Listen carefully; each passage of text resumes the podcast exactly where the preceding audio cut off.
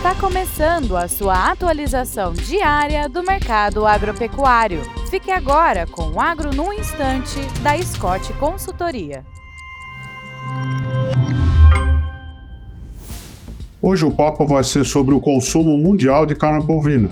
Meu nome é Alcides Torres, eu sou engenheiro agrônomo e analista de mercado da Scott Consultoria e esse consumo deve ser menor uh, o ano que vem. E ele deve ser menor justamente porque no, uh, no país que mais consome carne bovina, que são os Estados Unidos, uh, em função do ciclo de alta de preço, o consumo caiu. A carne bovina está muito cara por lá.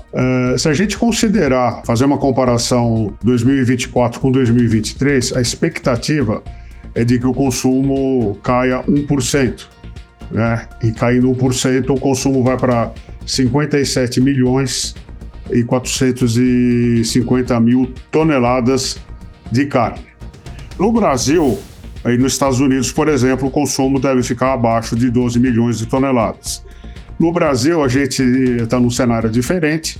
Nós estamos num ciclo de baixa de preços pecuários e, em função disso, o consumo deve aumentar em torno aí de 2, 2,5% indo para perto de 8 milhões de toneladas uh, de carne bovina. Uh, em comparação ao, ao período anterior, o consumo foi de 7,87 eh, milhões de toneladas. A China, por sua vez, o consumo deve continuar subindo e deve bater em 11 milhões e 180 mil toneladas. É claro que o volume total é muito grande, né? É maior do que o do Brasil, mas a população lá é imensamente maior. Mas de qualquer modo, o consumo, tá, o consumo está aumentando e isso deve favorecer as exportações de carne bovina, não só do Brasil, mas também com os demais exportadores pelo mundo.